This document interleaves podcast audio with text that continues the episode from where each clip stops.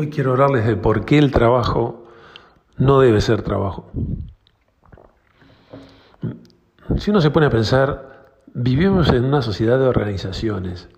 Nuestras necesidades físicas, relacionales, espirituales, desde la alimentación hasta la autorrealización, son satisfechas a través de organizaciones con diversas misiones, lucrativas o no. Todas nuestras transacciones diarias son experiencias que tenemos con esas organizaciones. Todos los productos y los servicios son producidos o entregados por esas organizaciones.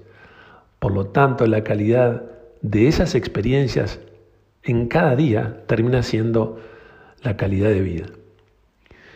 Y lo cierto es que no nos damos cuenta que cada uno de nosotros es parte de una organización y va a ser parte de una organización durante mucho tiempo salvo que tengas un tío rico, te saques la lotería, este, vas a trabajar más tiempo en una organización o en varias organizaciones, o vas a estar más en el trabajo que con tu familia, con tus amigos a lo largo de toda tu vida.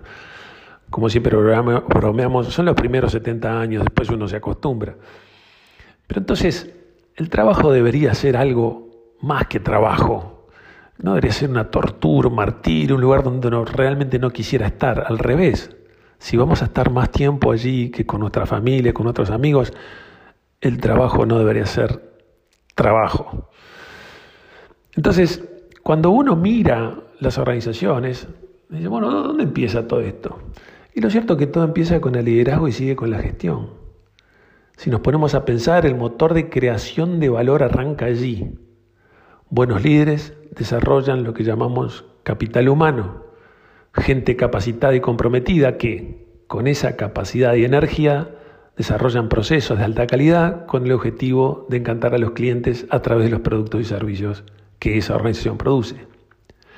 Si hay clientes encantados, estos volverán a adquirir productos y servicios, se generará la atracción de otros clientes y entonces la empresa puede generar rentabilidad para los accionistas, aquellos que inicialmente decidieron jugarse con su dinero y su tiempo para fundar la empresa. Y una vez que ese dinero retorna, los accionistas pueden pensar en reinvertir para hacer crecer la compañía. Y así sucesivamente, este es el círculo virtuoso de creación de valor. Pero no solo de valor económico se trata. Nótese que en el proceso de creación de valor se incluye una pieza clave y son personas capacitadas y comprometidas. Lo primero tiene que ver con lo que llamamos capital intelectual, ¿eh? el tema de personas capacitadas, esa capacidad intelectual que tenemos de, de saber algo. Pero lo segundo tiene que ver con lo que llamamos capital emocional. El compromiso es una cosa muy distinta a la capacitación el compromiso es una cosa muy distinta al cumplimiento. Para lo primero, se necesita gente con un nivel adecuado de IQ, si se quiere, no necesariamente altísimo. En su libro Outliers, Malcolm Gladwell hace una analogía muy gráfica para explicar la importancia de la inteligencia y la compara con la estatura en el básquet. Para jugar al básquet se necesita cierta altura mínima, digamos un metro ochenta y cinco. Si bien hay jugadores de un metro setenta, son muy excepcionales. De ahí para arriba como que más o menos puedes entrar a jugar. Pero no necesariamente el jugador más alto es el mejor jugador. Michael Jordan no llegaba a los dos metros, así que una vez que una persona tiene un cierto este, coeficiente intelectual adecuado, son otros ingredientes que empiezan a diferenciarnos. Esos ingredientes tienen que ver con la voluntad. Siempre decimos, usted puede tener mucho talento, pero si no tiene la actitud, talento por actitud cero da cero. Entonces, ¿Cómo se desarrolla la voluntad? ¿Qué es la voluntad y cómo se desarrolla? ¿Por qué los individuos tienen voluntad de hacer algo? De hacer algo bien, de hacer algo muy, pero muy bien. De estar comprometidos profundamente con su trabajo. Bueno, acá tenemos que ir a la raíz de los sistemas humanos.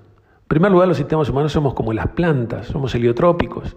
Nos movemos hacia la luz de las mejores imágenes del futuro. Esa imagen resulta tan valiosa para nosotros que nos genera la energía emocional que nos permite tomar acción en el presente. Esa imagen se transforma en un fin que alcanzar, en una meta. Cuando se visualiza como una meta, alcanzarla requiere esfuerzo, consistencia, motivación y dedicación. En conclusión, compromiso.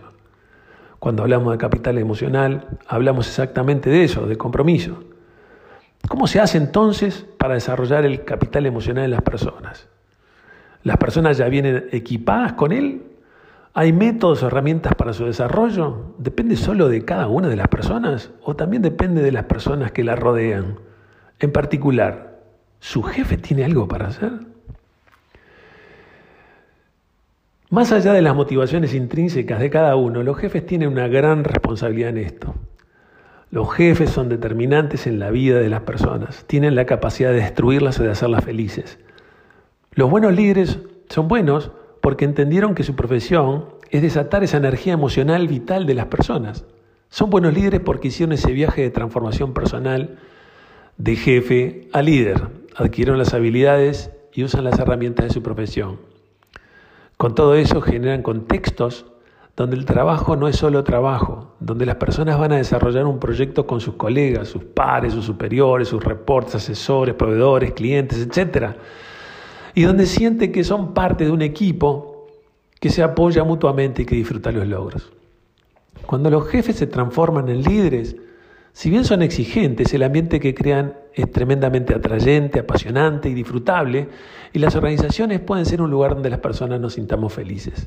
El trabajo no debe ser un martirio, debe ser un lugar donde podemos, con nuestros colegas de todos los niveles, desarrollarnos, no solo profesionalmente, sino personalmente.